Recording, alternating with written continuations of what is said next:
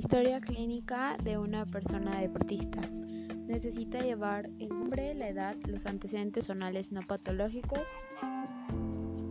En ellos tiene que llevar el tipo de sangre, si es A, B, AB u O, el tipo si es RH positivo o negativo, em, si tiene las vacunas de la tuberculosis, hepatitis B o influenza, desde qué edad practica deporte, cuál es su deporte actual, dónde practicó anteriormente, los entrenamientos de cuántas veces son semanalmente, las horas de entrenamiento, los antecedentes personales patológicos.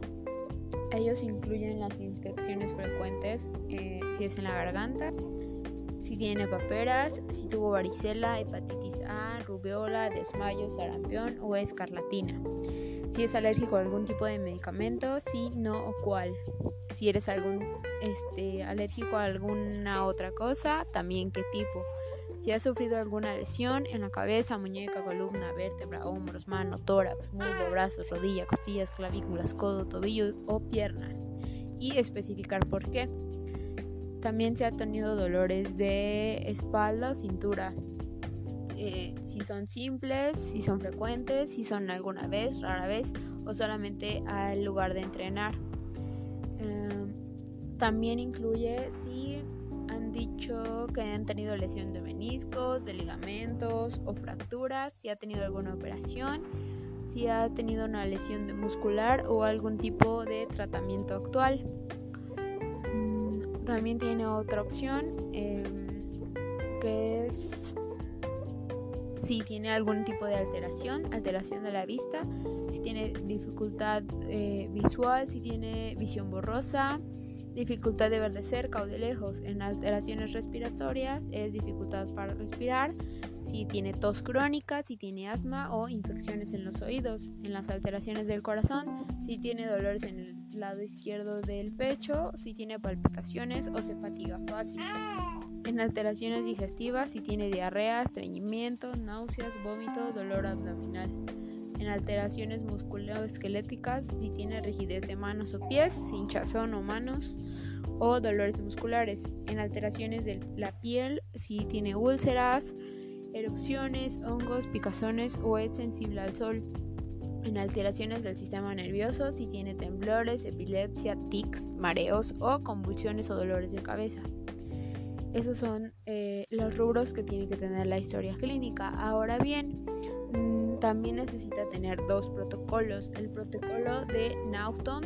En el protocolo de Naughton se compone de estadios de 1 a 2 minutos con incrementos de un MIT entre ellos. Se utiliza en pacientes con capacidad de esfuerzo muy limitada para permitir una mejor tolerancia y duración de la prueba.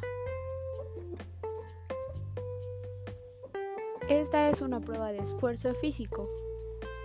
Tradicionalmente se diferencian en tres tipos fundamentales de ejercicios, los isotónicos, dinámicos o locomotores, los isométricos, que es estático, y de resistencia.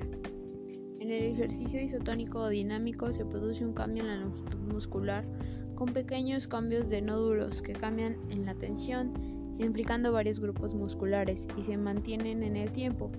Estos son los ejercicios de resistencia con incrementos y decrementos de su intensidad. Y el protocolo de Broglie em, igual es para avalar las pruebas de capacidad cardíaca. Este evalúa la capacidad funcional del sistema vascular que se realiza por medio de pruebas de esfuerzo. En ella se somete al paciente a un ejercicio físico interrumpido con incrementos progresivos de la carga de trabajo hasta alcanzar un esfuerzo máximo o submáximo. Estos tests permiten conocer las pruebas clínicas eléctrica, cronotrópica y al esfuerzo de las enfermedades cardiovasculares, donde, además de aportarnos los datos necesarios para diseñar un entrenamiento físico, en la mayoría de las ocasiones las ergometrías se realizan con fines diagnósticos y pronósticos. Pero desde un punto de vista de la rehabilitación cardiovascular se deben separar de las enfermedades cardíacas con un enfoque de diagnóstico de isquemia miocardia para crear un buen diseño y una planificación de entrenamiento físico adecuado. Se puede utilizar diferentes sistemas ergonométricos para medir la capacidad aeróbica o máxima del paciente. Existen dos pruebas de esfuerzo, una indirecta y una directa. En la prescripción y planificación del ejercicio físico debe de ser individualizada y con interpretación de gases respiratorios, ya que el diseño de un entrenamiento en función de porcentajes de frecuencia cardíaca puede hacernos trabajar de una forma submáxima. Consideramos que el uso del PBE es para el diseño de un entrenamiento es inadecuado debido a los incrementos de trabajo relativamente grandes entre cada fase.